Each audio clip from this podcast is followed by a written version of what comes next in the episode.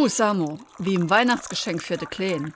Der wollte doch so ein Tablet han. Jetzt han ich mal geguckt, was die koste. Ein paar hundert Euro bestimmt. Genau. Und er will ja auch noch, dass man etwas für den Führerschein gern und ich han ihm schon eine neue Pulli kauf. Er langt das dann nicht für die Weihnachten. Muss es unbedingt andere Tablett sein. Ach, ich glaub schon, er tät sich dort drüber arisch freie. Vielleicht können wir mir so ein Ding auch gebraucht kaufen. Ich weiß nicht, wir kennen uns doch dort damit gar nicht aus. Da kaufst du doch die Katz im Sack.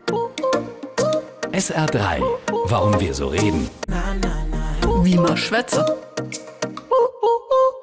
Wenn man etwas kauft, ohne den Artikel vorher zu prüfen, dann kauft man die Katze im Sack. Man lässt sich, unwissend oder aus Dummheit, auf ein Wagnis ein.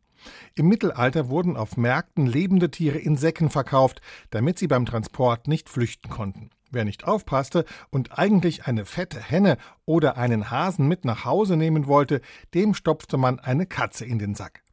Der faule Handel muss wohl früher weit verbreitet gewesen sein, denn auch bei Till Eulenspiegel wird das thematisiert.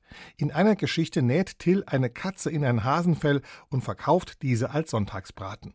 Wir merken uns also, wer die Katze im Sack kauft, dem hat man oft einen Bären aufgebunden. SR3.